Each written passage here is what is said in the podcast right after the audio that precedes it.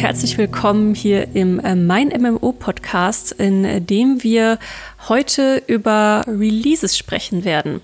Denn ähm, euch ist vielleicht schon mal, wenn ihr euch mal so einen Gaming-Release-Planer für 2022 angeguckt habt, ist euch vielleicht aufgefallen, dass gerade der Februar extrem voll ist. Also sowieso Q1 ist wirklich ja, es ist natürlich cool für Gamer, aber wir, die auch darüber berichten und äh, sich mit Games dann professionell beschäftigen, gucken da auch ein bisschen und schlucken und haben ein bisschen Angst vor dem Februar, denn das bedeutet für uns auch sehr viel Arbeit und sehr viel Koordination. Aber ansonsten ist es natürlich immer cool, wenn was passiert. Und wir haben uns gedacht, wir konzentrieren uns jetzt einfach mal auf die Shooter-Releases, denn da kommt einiges auf uns zu, was auch so zumindest vor dem Release ziemlich cool aussieht. Und wir werden dann natürlich nach den Releases sehen, was da los ist. Und äh, Schumann ist äh, wie immer ganz äh, treu und äh, mit äh, an, an meiner Seite und äh, begleitet uns hier. Aber heute haben wir auch jemand anderen noch aus der Redaktion mit dabei, der noch nicht so oft hier im Podcast aufgetaucht ist. Deswegen stelle ich dich noch mal ganz kurz vor. Äh, Benedikt, Hallo. Der auch einige von den Releases, die hier auf der Liste stehen, mitbegleiten wird und ja, eigentlich so ziemlich alles querbeet ein bisschen spielt und vor allem auch bei Spielen immer ganz gerne mit am Start ist, die sonst keiner so richtig auf dem Schirm hat und sehr verrückte Mechaniken haben. Da ist er auf jeden Fall immer unser Spezialist für, für was zur Hölle ist das jetzt für ein Spiel. Ähm, hat uns auch schon, ja, viele Geheimtipps, sag ich mal, eingebracht. Fangen wir mit dem ersten Release an. Wir haben hier Rainbow Six Extraction. Jetzt muss ich an dieser Stelle noch kurz sagen, ähm, wir nehmen auf am 19.01. und für uns hat Rainbow morgen sein Release. Wenn ihr den Podcast hört, das ist der Sonntag, dann ist der Release schon passiert. Aber wir haben im Vorfeld natürlich schon ins Spiel reingucken können und Benedikt äh, hat sich das Ganze schon mal angeguckt, wird also auch schon von seiner Spielerfahrung jetzt berichten können. Vielleicht noch einmal ganz kurz die Eckdaten. Rainbow Six Siege wird äh, für sehr viele Plattformen rauskommen. PC, Xbox One, Xbox. Bitte?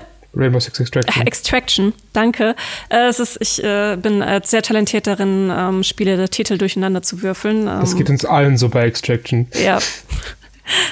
Ja, und für mich ist es noch schlimmer, weil es ist, ich, es ist nicht so praktisch für meinen Job, aber ich würfel alle Spieletitel ständig durcheinander.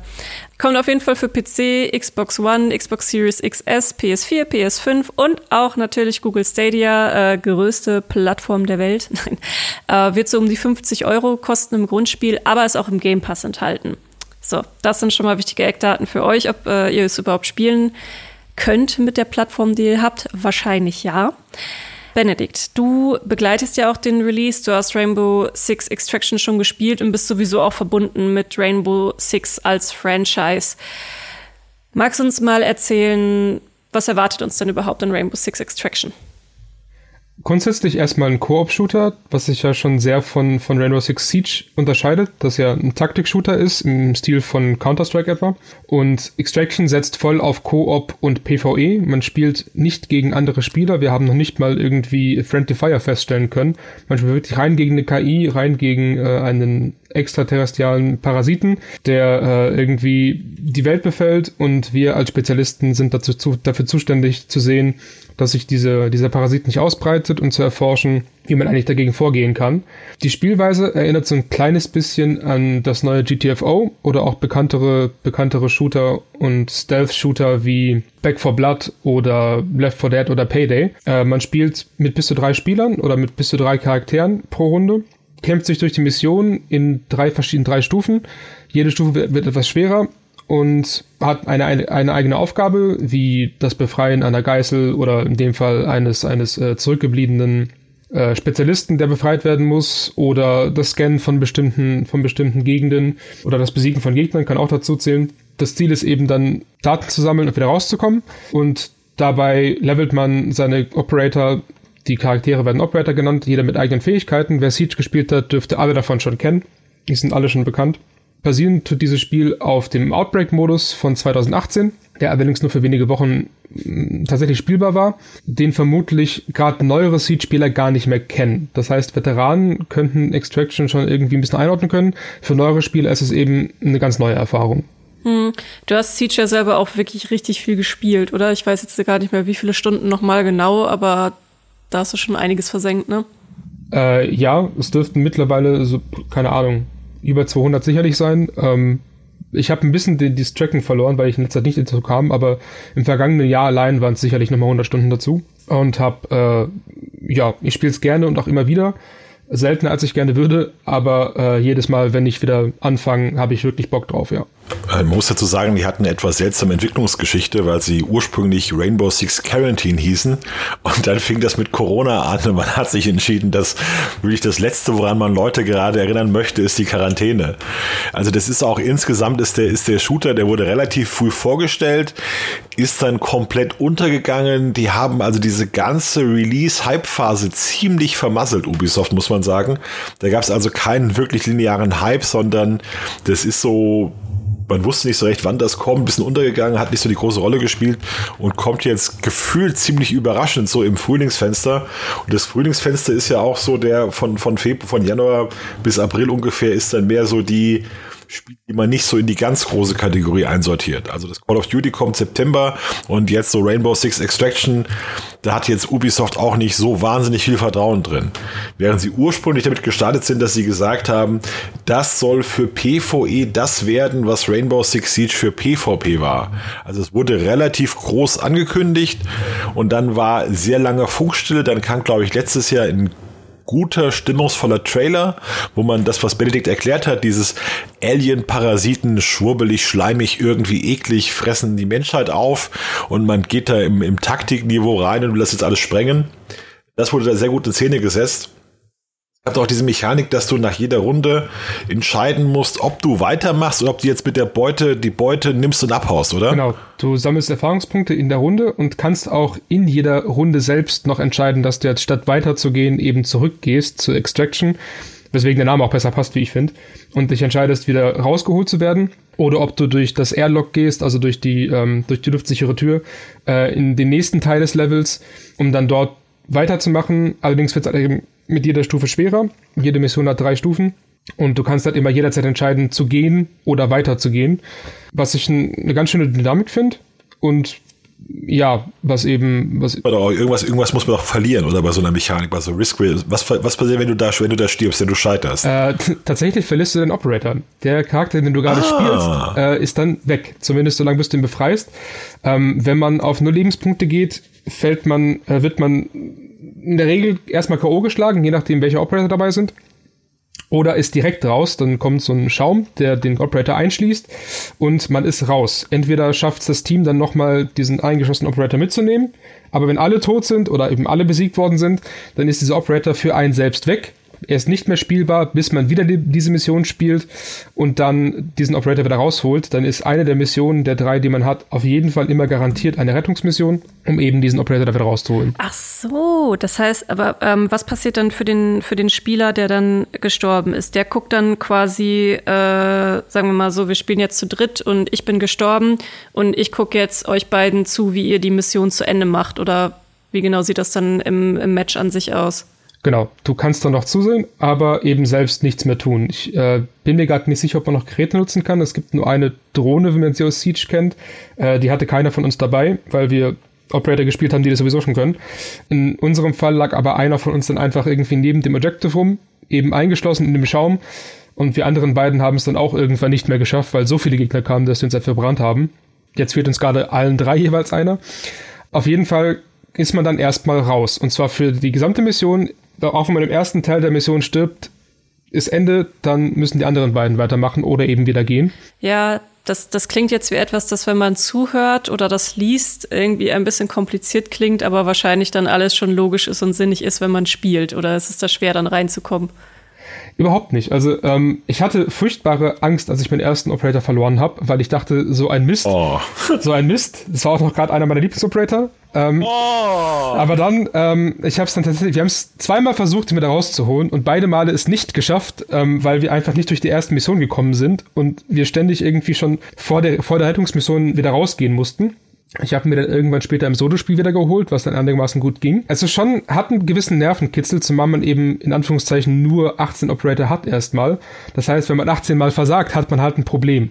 Man hat zwar immer die Möglichkeit, irgendwie, man kriegt einen dann zurück, mit dem man halt spielen muss, aber wenn man Pech hat, und das ist genau der, mit dem man so gar nicht zurechtkommt, weil man seine Waffe oder seine Fähigkeiten nicht mag, dann hat man schon erstmal äh, ein bisschen Probleme. Also die Idee, also die Idee ist natürlich mit den Verlustängsten der Spieler zu äh, zu spielen, weil, weil der Verlust ist immer das, was richtig wehtut. Die haben was bei Eve Online gibt es einen tollen, tollen Artikel oder tolle Berichte darüber, wenn die Spieler ihr erstes Schiff verlieren. Ja, Eve Online kannst du ja dein Schiff permanent verlieren.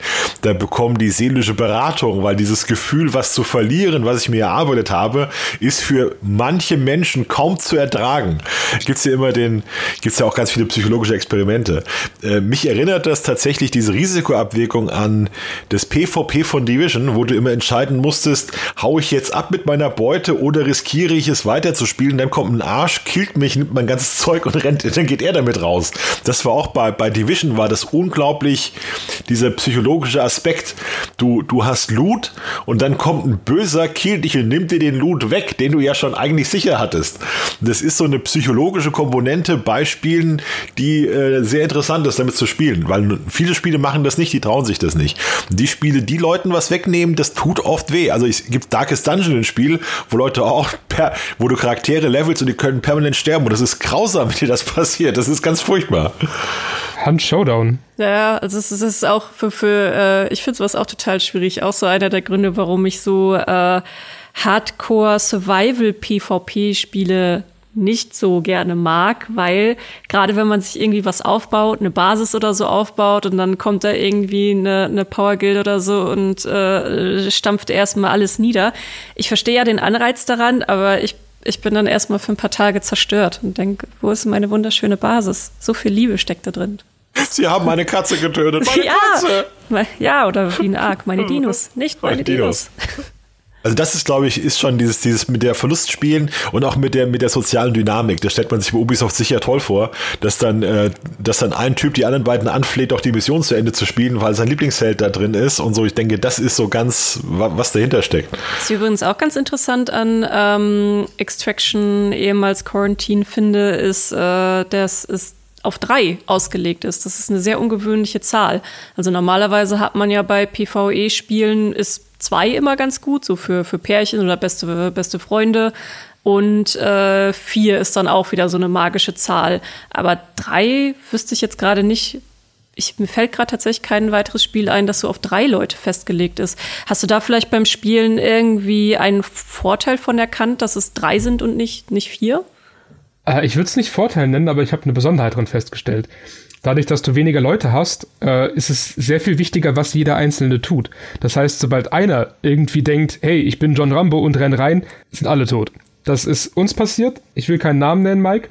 Aber ähm, der, der, Call of Duty, der Call of Duty Typ ist es. Ja, das ist wieder typisch. Ja. Ähm, tatsächlich, tatsächlich hatten wir es in einer Mission, dass, ähm, dass wir eigentlich ursprünglich erst langsam vorgehen wollten, aber dann eben doch äh, ein Alarm geschlagen wurde und wir so dermaßen die Kacke am Dampfen hatten, wirklich, dass wir, dass wir dann relativ schnell wieder raus mussten auch.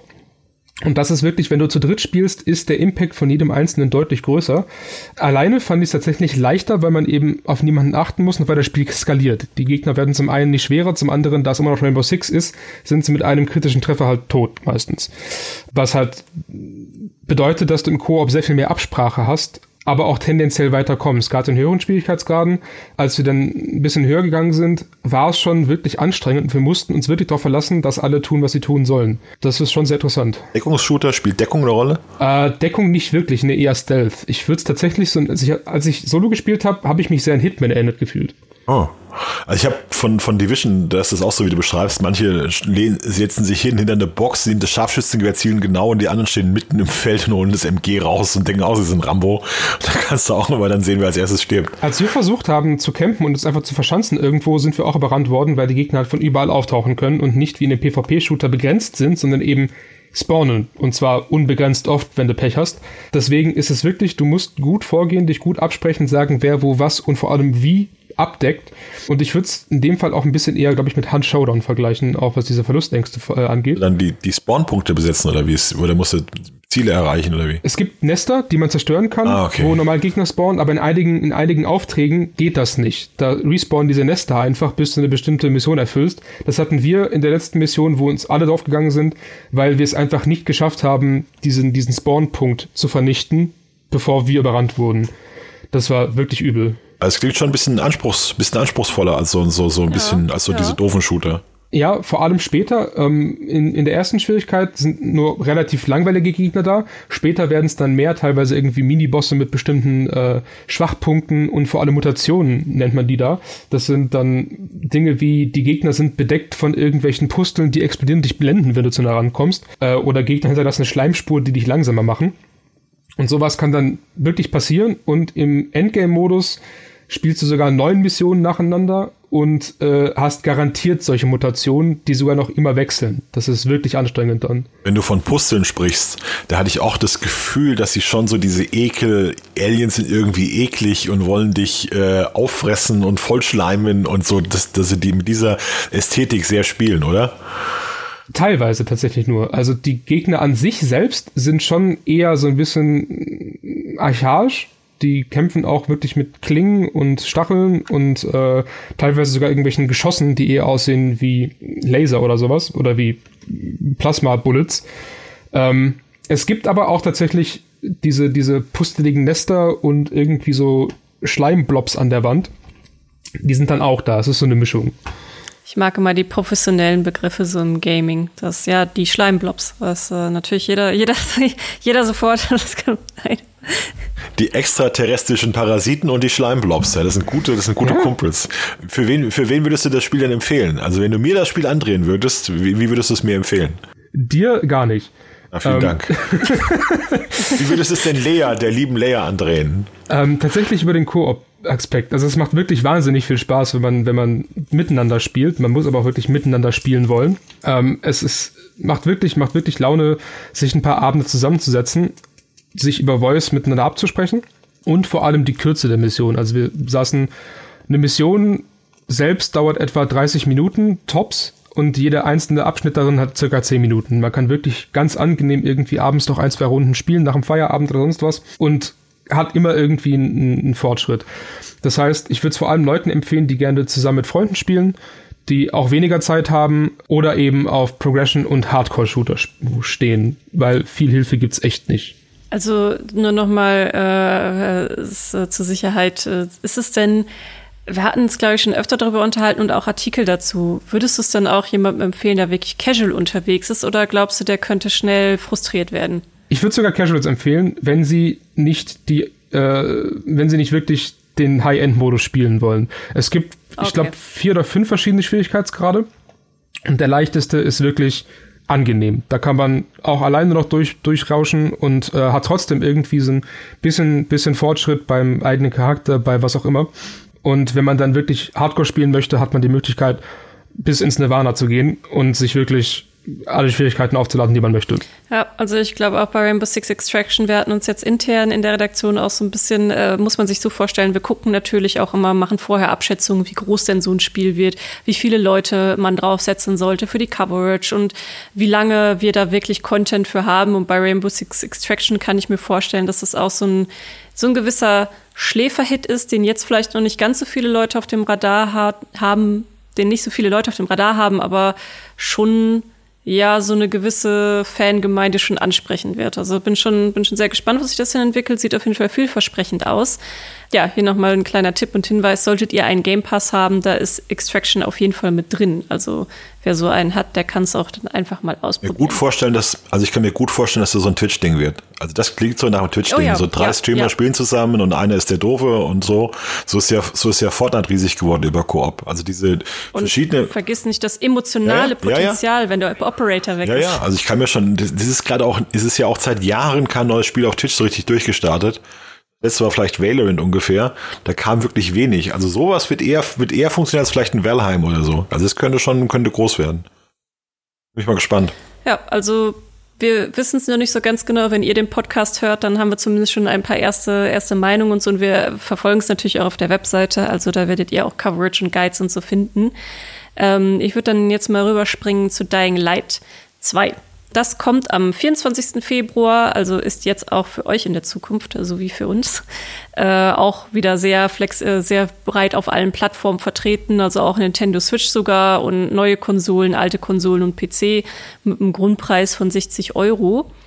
Und Dying Light 2 kann man schon sagen, ist auch recht kontrovers, oder? Ja, kurze Korrektur, 4. Februar, nicht 24 allein durch den Vorgänger, der ja in Deutschland auf dem Index steht, immer noch äh, und sogar wegen seines Index irgendwie die Switch-Version weltweit blockiert hat, ist Dying Light 2 auch so ein bisschen kontrovers. Es wird in Deutschland nur geschnitten erscheinen, was ziemlich viele Leute ziemlich genervt hat. Ist ein, ein eigentlich ziemlich standardmäßiges Zombie-Setting. Die, die Welt wurde überrannt von einem Virus und äh, ihr seid einer der letzten Überlebenden lustigerweise selbst infiziert, weswegen ihr bestimmte Fähigkeiten habt, die normale Menschen nicht haben. Äh, und damit versucht ihr jetzt irgendwie so die letzten Bastionen der Menschheit doch zu retten. Ist natürlich als Endzeit-Setting relativ blutig und weil die Menschheit irgendwie ähm, am Rande der Auslöschung steht, auch ziemlich gewalttätig, weil nur die Starken überleben. Ist halt irgendwie ein Gesetz der Natur. Dying Light 2 bringt das dann doch schon ziemlich gut mhm. raus, ja.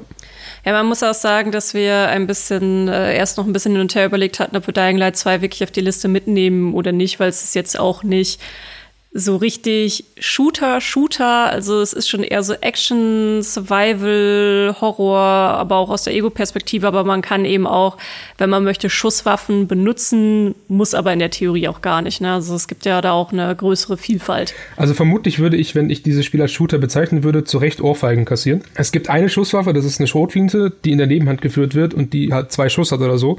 Eine Munition wurde, ähm, ich glaube, verbannt oder so. Hm. In jedem Fall gibt es einfach kaum noch Schusswaffen. Waffen, äh, aus, aus mehreren Gründen, die in der Story erklärt werden. Und abgesehen davon, da es auch keine Fabrik mehr gibt, wo sollen die auch herkommen? Das meiste sind Waffen, die man selbst baut, wie schon im ersten Teil. Die meisten Zombies werden halt auch irgendwie durch selbstgemachte Äxte, Beile, Schwerter, Macheten äh, zerlegt. Dementsprechend äh, ist es nicht unbedingt ein Shooter, aber hat dann schon diesen Shooter-Flair im Stil von nochmal GTFO etwa oder, oder äh, auch Zombie-Shooter wie, wie wie Left 4 Dead, eben weil dieser Survival-Action-Aspekt dabei ist, der dann doch schon zumindest Shooter-Fans in gewisser Weise ansprechen könnte. Ja, deswegen haben wir gedacht, nehmen wir es mit drauf, weil wenn ihr euch für Shooter interessiert, dann könnte das hier vielleicht was sein, was ihr noch gar nicht so richtig auf dem Schirm habt, aber von der Spielweise her und vom Gameplay her ähm, euch schon ansprechen kann. Was ja auch wohl noch sehr besonders an Dying Light ist, ist ja auch so, so Parcours-Elemente, ne? Ich würde es, glaube ich, am ehesten irgendwie äh, vergleichen wie äh, Daisy trifft Assassin's Creed. Es gibt alle möglichen Wände, die man hochklettern kann, ähm, Autodächer als Trampolin, Müllsäcke als, als Falldämpfer. Und die meiste Zeit ist man tatsächlich eher am Weglaufen als am Kämpfen, weil es schlicht sicherer ist. Und die Häuserdächer sind eine hervorragende Abkürzung, wenn man nicht in die, in die, Tiefe stürzt. Und schon im ersten Teil war das wirklich ein Alleinstellungsmerkmal. Und der zweite Teil führt das noch ein bisschen weiter, indem man, während man spielt, noch freischalten kann, wie gut man durch die Gegend kommt, je nachdem, welche Entscheidung man trifft. Warum sind denn so viele Leute heiß auf das Spiel? Ist das nur wegen den Zombies oder gibt es noch andere Gründe?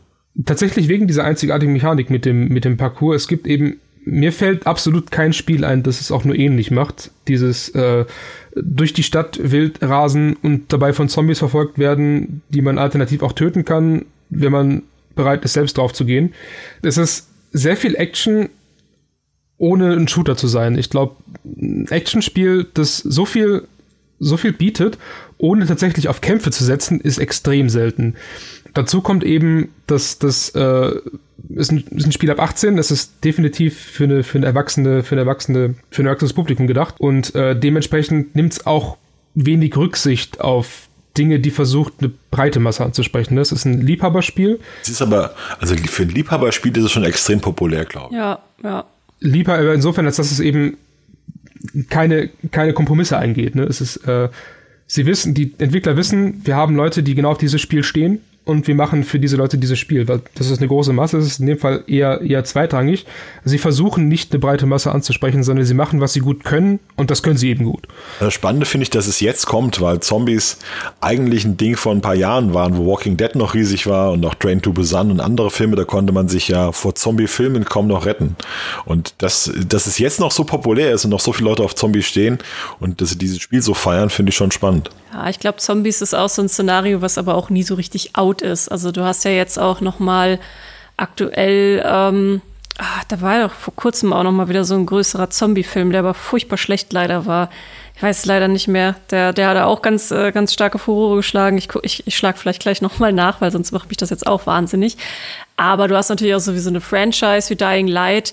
Ist ja eine bekannte Marke an sich. Und warum sollten sie da jetzt groß irgendwie was ändern, wenn schon vorher Zombies waren? Oder Last of Us ist ja im Prinzip auch nichts anderes als ein Zombie-Szenario, auch wenn sie es halt nicht Zombies nennen, sondern äh, ja, dass da diese Pilzsporenwesen sind, äh, sind aber Zombies. Also äh, ich, ich glaube, Zombies ist halt wie Vampire oder Aliens. Ich sehe jetzt immer, ich sehe jetzt immer äh, Androiden. Androiden sind die neuen Zombies, ja. Die Androiden rasten aus, die Menschheit erschafft Androiden als Butler und die rasten aus und killen alle wie Zombies. Das sehe ich jetzt immer. Also ich glaube, was einfach immer funktioniert, ist dieses Szenario, ähm, die Menschheit existiert nicht mehr so, wie sie äh, wie sie am Anfang existiert hat. Äh, es ist Chaos, wir haben eine totale Apokalypse und jetzt musst du als Mensch zusehen, wie du dich, ja, wie du überlebst. Also das ist, es kommt, kommen immer wieder so apokalyptische Filme, es kommen immer wieder apokalyptische ähm, Spiele und da ist es im Prinzip auch Wumpe, ob es jetzt ein Zombie ist, der das ausgelöst hat, ob es Aliens sind, ob es eine Naturkatastrophe oder so ist. Also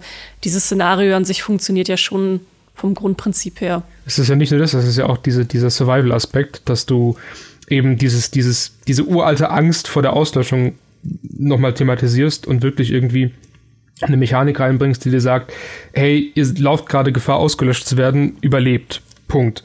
Das ist schon was, was, glaube ich, einfach einen uralten Instinkt anspricht, der in allen verwurzelt ist und der halt bei bestimmten, bei, bei den Leuten wirklich irgendwie ja, Laune auslösen kann. Gibt es eine Progression im Spiel? Kannst du dich weiterentwickeln, dein Charakter? Ja, es gibt ähm, Fähigkeiten in Parcours und Kampf. Und je nachdem, was man macht, kann man eben sich weiterleveln. Äh, ich weiß gerade nicht auswendig, wie viele Skills es gibt. Auf jeden Fall sind es zwei Seiten mit ziemlich vielen Fähigkeiten, wie besseres Springen, mehr Schaden verursachen. Äh, Crafting gibt's auch. Es gibt sogar tatsächlich Level, so ein bisschen RPG-technisch, dass du dir äh, Ausrüstung besorgst, die halt auch levelt und höher ist, die besser wird, je weiter du spielst. Ähm, hat schon so ein bisschen Loot und Level mit drin, ja. Ja, ist ja meine Theorie, dass mit Loot und Leveln heutzutage jedes Spiel 20% besser wird. Also das braucht dann, glaube ich, jede Formel braucht dieses, dieses Loot und Leveln, damit äh, sich Spieler dann gebunden fühlen und weiter zocken wollen. Auch wenn sie eigentlich keine Lust mehr auf das Spiel haben, muss dann immer noch der nächste, das nächste Level erreicht werden. Das motiviert dann. Ja.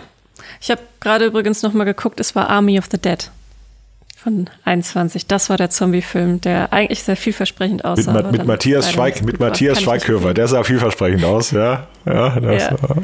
ja nee, der hatte, der hatte auch einen richtig coolen Einstieg. Ich meine, ist jetzt nicht unser Thema, ich könnte auch äh, stundenlang jetzt über Filme quatschen, aber ähm, das, das war für, das hat mich jetzt noch kirre gemacht. Aber Progress, äh, Progression ist tatsächlich auch noch mal ein ganz gutes Stichwort, weil es gab ja jetzt um Dying Light 2 auch noch mal eine ganz andere große Kontroverse vor dem Release.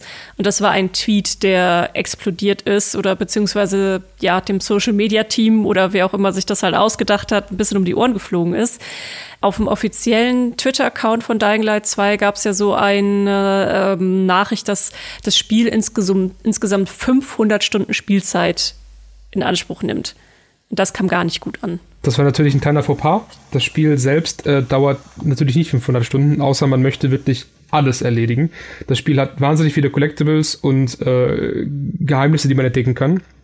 Ich habe selbst bisher nur vier Stunden spielen können in der Preview. Die Story ist super, dauert aber eben nur, wenn man rein die Story-Missionen macht, 20 Stunden. Und wenn man dann noch die Nebenmission erledigt, äh, weitere 60, also insgesamt 80 Stunden. Diese 500 Stunden kommen wirklich nur dann zustande, wenn man alles erledigen möchte und äh, das Spiel auf 100% beenden.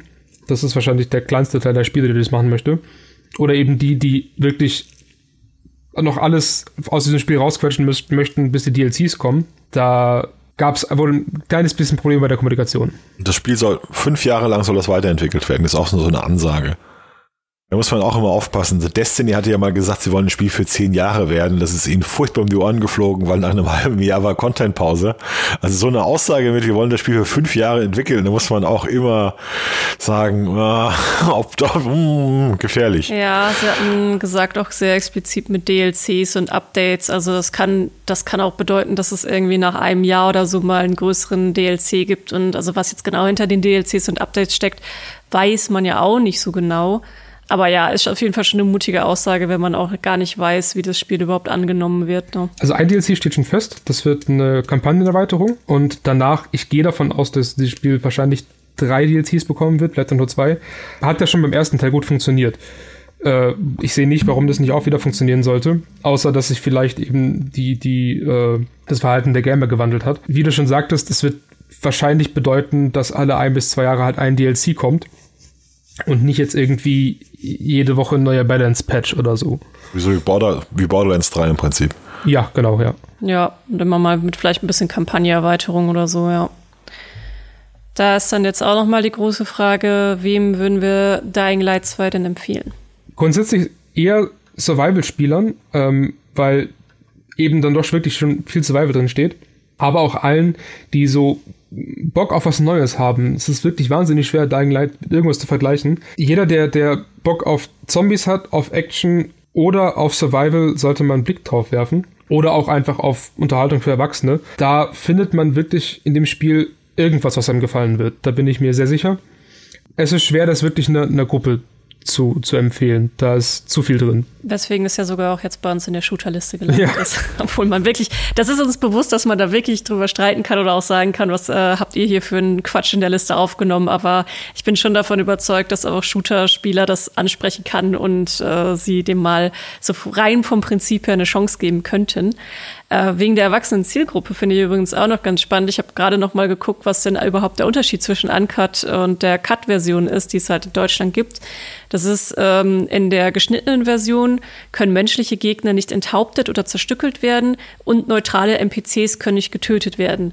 Das ist irgendwie auch wieder so, also ich erinnere mich zum Beispiel an Red Dead Redemption 2, da habe ich genau das gemacht. Also da kannst du Gegner enthaupten und äh, zerstückeln und äh, siehst auch alles oder auch andere Spiele. Also manchmal verstehe ich da wirklich diese die Altersfreigaben und äh, wann es zu viel ist und wann nicht, verstehe ich manchmal wirklich nicht. Aber gut, das ist ein sehr großes Thema, äh, was auch einen ganzen Podcast füllen könnte wahrscheinlich. Ich würde sagen, machen wir mal den nächsten Release. Destiny 2. Destiny 2 gibt es natürlich schon seit vielen, vielen Jahren und äh, natürlich auch den Vorgänger Destiny 1, aber da kommt ein großer DLC. Die, ähm, der Witch Queen DLC, ähm, der kommt am 22. Februar und äh, kommt auch wieder auf allen, ja, auf allen Konsolen, PC und äh, Stadia. Und da kostet die Standardversion 40 Euro. Und ja, ist einfach so eine ganz normale Erweiterung von, von Destiny.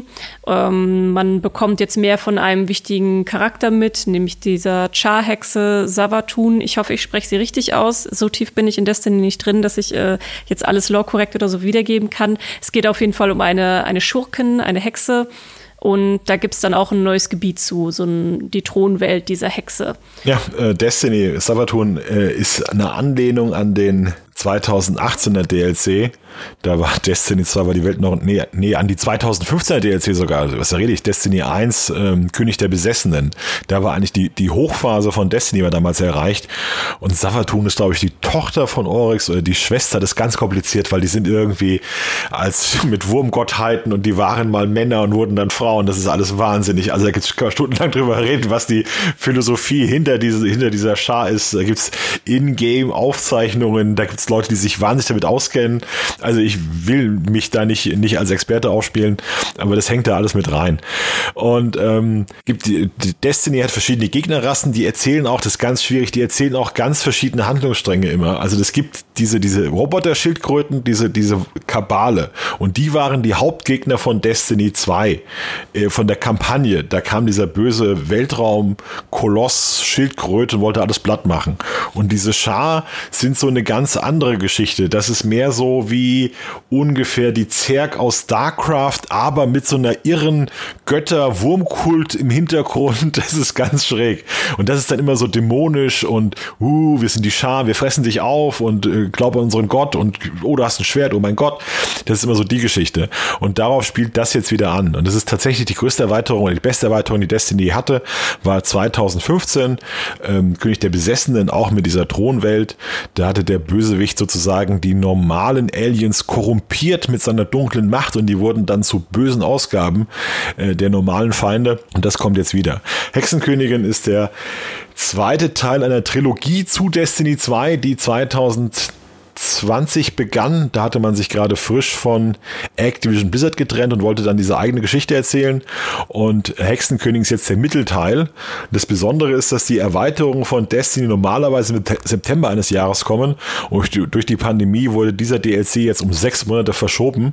Und das hat dazu geführt, dass bei Destiny sehr wenig passiert ist das letzte halbe Jahr. Es wurde dann eine Saison ja bis ins Unendliche verlängert, die hat sich wie Kaugummi gezogen. Und deshalb ist die Stimmung bei Destiny gerade auch nicht so prall. Also ähm, man soll das Spiel ja nicht totreden, das ist schon immer noch sehr beliebt auf, auf, auf Steam und so weiter, aber das Interesse an Destiny ist allzeit tief, weil eben die September-Erweiterung gefehlt hat. 2021 gab es praktisch gar keine Highlights und das Jahr lief so durch, nur mit, nur mit kostenlosen Erweiterungen, nur mit äh, DLCs, nur mit Seasons.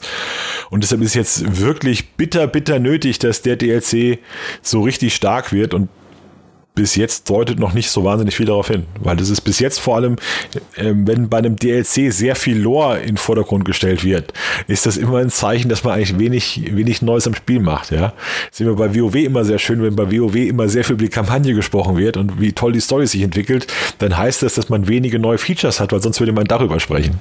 Ja, das habe ich auch auf jeden Fall festgestellt. Ich habe vor dem Podcast auch noch mal so ein bisschen Kommentare durchgewühlt und ich muss auch sagen, dass ja, wenn wir Artikel jetzt bringen zu ähm, neuen Ankündigungen außer Witch Queen, also äh, jetzt letztens war ja auch zum Beispiel so eine große Sache, dass der Tresor vergrößert wird, also wo man dann seinen ganzen äh, Loot lagern kann und ähm, ist an sich ja eigentlich eine schöne News so für, für äh, Community oder für die Spieler. Aber auch da wurde in den Kommentaren recht viel darüber diskutiert, äh, ja, ja, dass viele sich nicht wirklich trauen, jetzt den, äh, also jetzt Switch Queen sofort auch kaufen zu wollen, weil sie erstmal ein bisschen abwarten möchten, wie es sich dann entwickelt. Ob sie es dann tun, ist natürlich auch immer wieder eine andere Frage. Ne? Also letztendlich schlägt man dann doch ganz gerne zu, wenn man ein Spiel sehr, merk, sehr mag. Ähm, aber es ist insgesamt sehr verhalten. Das, so ein richtiger Hype ist auf jeden Fall noch nicht da. Es gab jetzt letztens auch noch mal einen neuen Story-Trailer, da ähm, oder Gebietstrailer kann man fast schon eigentlich sagen. Da wurde dann auch noch mal viel von dem Gebiet da gezeigt von der von der Hexe,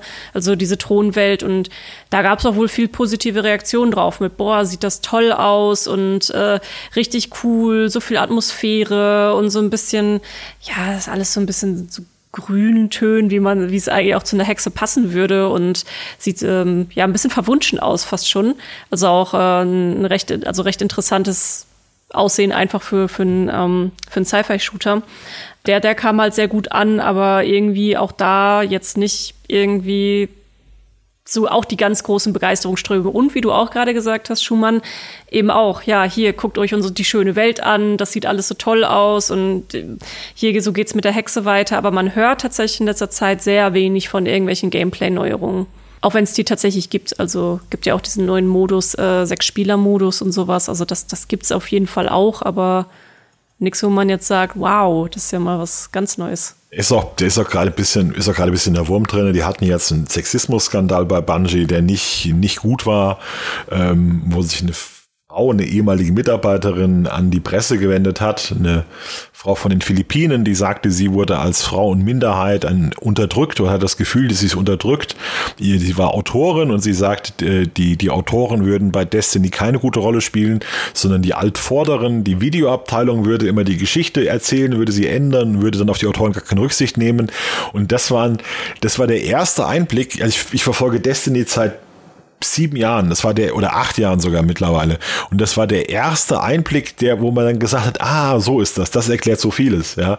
Weil diese, diese Umschreibungen in der Story, diese plötzlichen Wechsel in der Philosophie, diese, dass man so verschüttet ist. Also man muss ja muss sich klar machen, Destiny erzählt irgendwie vier Geschichten auf einmal und dann macht man ein Jahr die Geschichte, dann ein Jahr die Geschichte und die scheinen gar nichts miteinander zu tun zu haben und das ist manchmal sehr irritierend. Also das finde ich immer schwierig. Ja, und wie sieht's so, also Empfehlung ist natürlich immer ein bisschen schwierig. Ist jetzt jetzt kein kein neues Spiel. Es geht jetzt um eine Erweiterung, aber es ist schon eine sehr große Erweiterung. Kostet wie gesagt äh, auf 40 Euro. Das Grundspiel von Destiny ist an sich jetzt schon seit vier Jahren. Ich glaube 2018 haben sie auf kostenlos schon umgestellt, oder?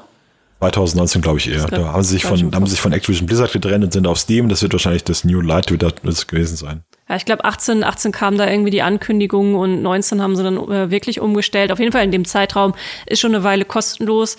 Das heißt, wenn ihr einfach mal Interesse an Destiny habt, dann ja, kann man sich sowieso kostenlos mal angucken. Ich habe allerdings auch öfter jetzt mitbekommen, also auch von unserer Destiny-Autorin Britta, die ähm, hilft ja auch sehr vielen neuen Spielern. Das macht ihr sehr viel Spaß.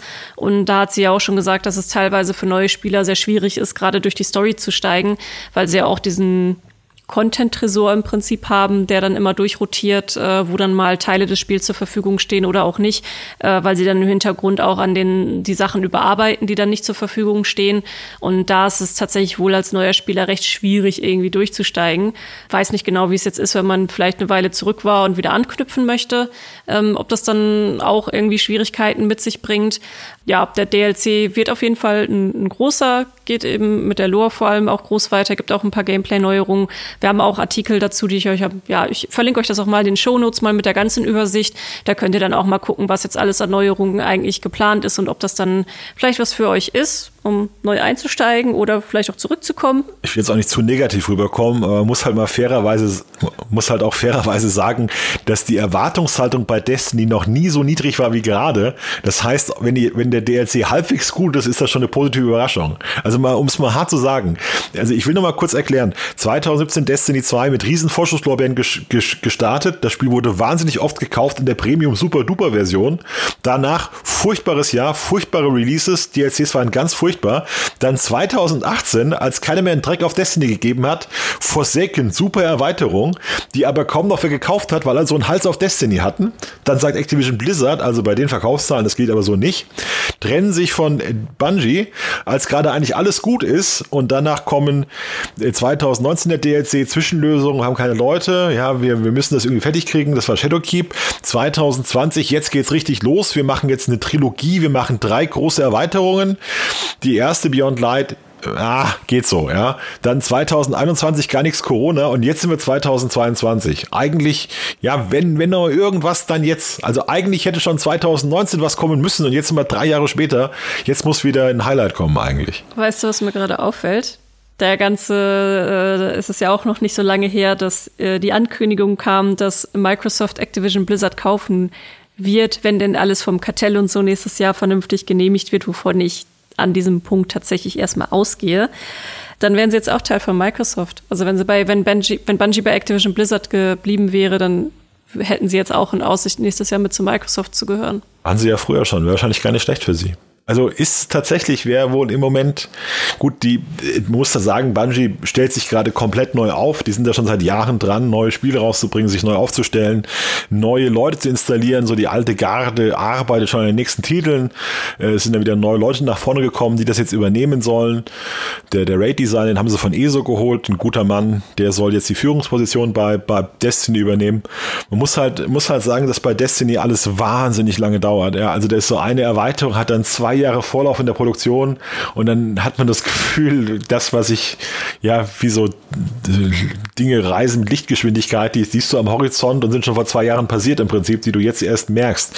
Das ist immer, ist immer schwierig. Also die haben immer noch ein großes Studio, immer noch viele fähige Leute, haben zwar viele verloren, also man, man weiß es nicht, wie gut das wird, Witch Queen, ja. Es sieht bislang ja, sieht solide aus, haben diese Thronwelt, knüpfen eine große Erweiterung an, spricht schon vieles dafür, dass es gut wird, aber Destiny braucht jetzt wirklich mal wieder äh, nach 2018 einen großen Push, ein großes, ein großes neues Spielgefühl, eine neue, neue Hypewelle in irgendeiner Form.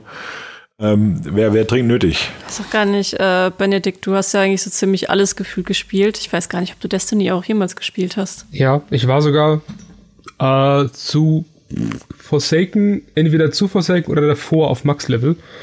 Ach, okay.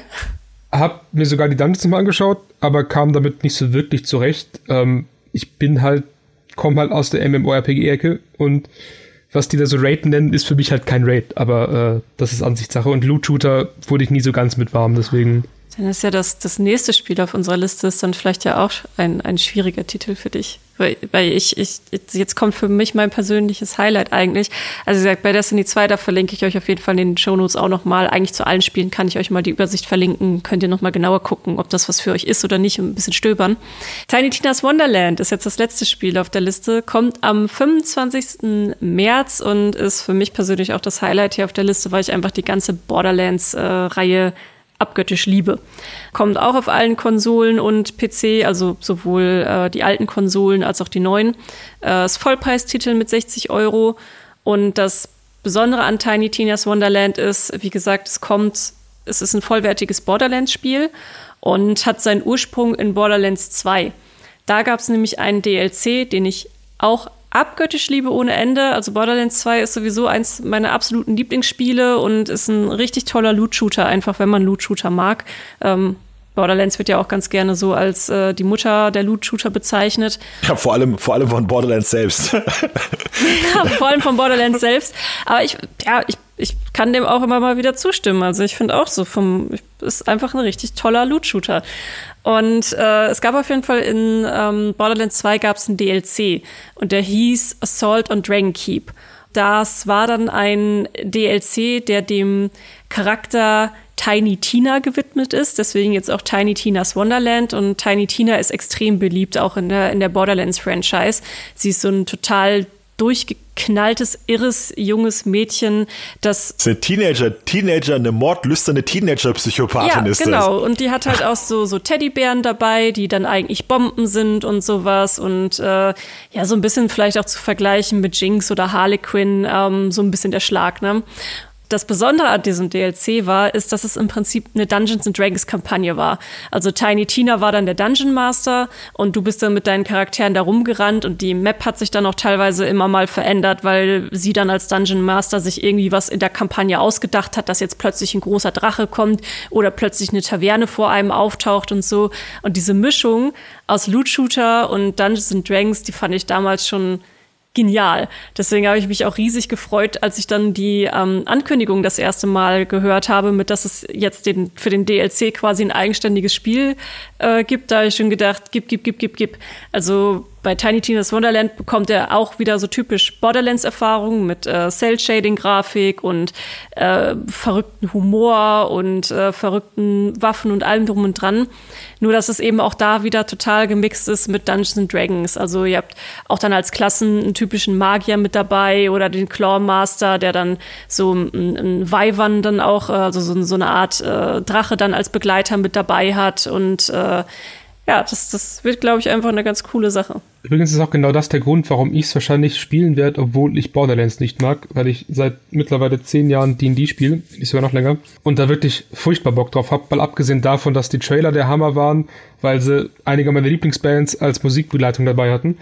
Ich habe da tatsächlich richtig Lust drauf, obwohl ich Borderlands nicht mag und bin gespannt, ob so gut wird, wie ich es mir vorstelle. Also ich bin mir, bei mir persönlich bin ich mir schon sicher, dass ich es halt mögen werde, weil ich damals auch den DLC so cool fand und Borderlands an sich auch sehr gerne mochte. Also ähm, ich gehe davon aus, dass ich zumindest meinen Spaß damit haben werde. Ob es jetzt dann für mich eins der besten Borderlands-Spiele wird, weiß ich nicht, aber ja, so einmal die Story-Kampagne zumindest äh, so im Koop durchspielen oder vielleicht einmal auch alleine dann noch, das, das denke ich, wird bei mir auf jeden Fall drin sein.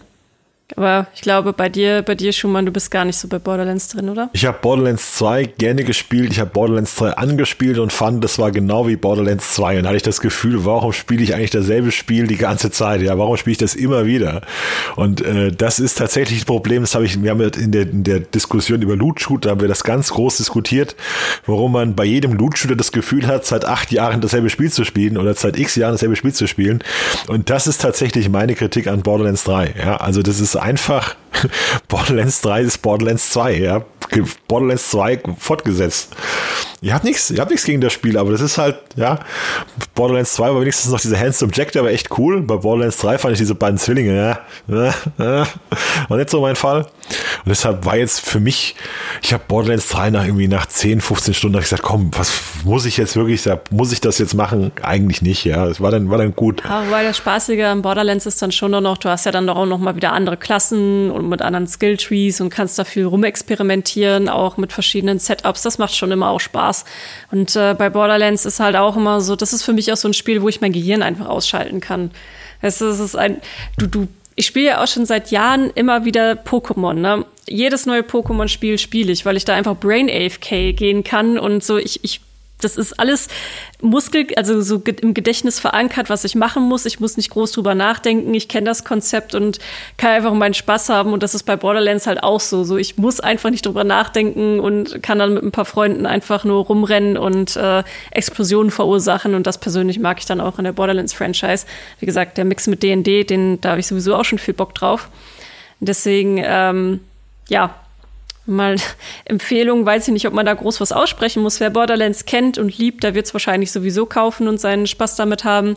Oder ihr seid so wie ähm, Benedikt, dass ihr sagt, normalerweise nicht, aber Dungeons and Dragons ist irgendwie cool und deswegen gucke ich es mir doch mal an. Aber auch da werde ich euch dann einfach in die Shownotes dann noch mal ein paar von unseren Artikeln also äh, verlinken, wo ihr denn das dann auch einfach mal angucken könnt und äh, sehen könnt, ob das was für euch ist. Und das war dann auch schon unsere Liste mit den Shooter-Releases für Quartal 1 im Prinzip, weil was da so in, äh, zum Ende des Jahres wieder kommt mit einem neuen Call of Duty zum Beispiel, das äh, müssen wir jetzt nicht noch mal ganz ausführlich. Das ist auf jeden Fall das, was zum Greifen nahe ist. Haben wir noch ein Schlusswort allgemein zur, zur Shooter-Lage jetzt äh, für, für Q1? Ich drücke wirklich die Daumen, dass Destiny nochmal hochkommt. Das wäre so schön für das Studio, es wäre so schön für viele unserer Leser, die Destiny wirklich abgöttisch lieben und die das die es auch gut finden, wenn es dem Spiel mal schlecht geht, weil sie dann furchtbar ablästern können. Aber es sind schon sehr viele unserer Fans, die viele, ja, unserer Leser, unsere Fans will ich nicht gerade sagen, aber viele unserer Leser, die sehr viele Gefühle, sehr viele Erinnerungen mit Destiny 2 verbinden. Das Spiel hätte es schon verdient, besser dazustehen, als sie jetzt gerade dastehen. Benedikt, hast du auch noch ein Abschlusswort? Nur, dass ich mich wirklich wahnsinnig auf Extraction freue. Ich hab, äh, bin jetzt schon wirklich heiß drauf, das am Wochenende zu zocken und äh, bin hofft, dass es tatsächlich so gut wird, wie ich es mir vorstelle und dass es auch noch die nächste Zeit über hinweg besser wird. Da ist so viel Potenzial dahinter mit, mit neuen Missionen, neuen Operators, neuen Schwierigkeiten, vor allem der Story dahinter. Ich hoffe doch schon sehr, dass sie was draus machen und dass es wirklich Siege für PvE wird. Mhm. Ja, also wenn der Podcast ausgestrahlt wird, hast du schon also hast du schon am Wochenende gespielt. Das heißt, ihr werdet vermutlich jetzt schon erste Berichte von Benedikt dazu finden auf der Seite. Ja, über, über Server, über Server-Crashes und furchtbare Warteschlangen und Ubisoft und Ubisoft-Server. Zum Beispiel, das äh, ist, äh, ja, ich, da gehe ich ehrlich gesagt auch von aus, dass es auf jeden Fall erstmal zu Server-Crashes kommen wird. Sehen wir dann. Ähm, für uns äh, ist es morgen soweit. Äh, ihr, ihr wisst schon, was passiert ist. Und ja, ich habe mein Abschlusswort gerade schon im Prinzip gesagt. Ich freue mich einfach schon auf Tiny Tina's Wonderlands und möchte einfach nur Borderlands mit Fantasy. Auch als kleiner Hinweis, äh, wir freuen uns immer sehr über Bewertungen. Ihr könnt sowohl auf iTunes als auch mittlerweile auf Spotify ähm, dem Podcast mit Sternen eine Bewertung geben. Von eins bis fünf. Da freuen wir uns sehr, sehr, sehr drüber, wenn ihr das tut. Das äh, würde uns sehr helfen. Und auch gerne was dazu schreiben. Also ähm, es gibt mehrere Wege, über die ihr uns erreichen könnt, äh, sei es E-Mail, sei es auf, äh, in den Kommentaren bei meinem O oder ähm, bei iTunes kann man auch Kommentare hinterlassen. Wir gucken uns das alles an, wir lesen uns das alles durch. In der Regel antworten wir auch drauf und äh, gehen mit euch in Interaktion. Und ja, das würde mich auf jeden Fall freuen, wenn ihr das macht. Und ansonsten hören wir uns demnächst wieder und sind für heute raus.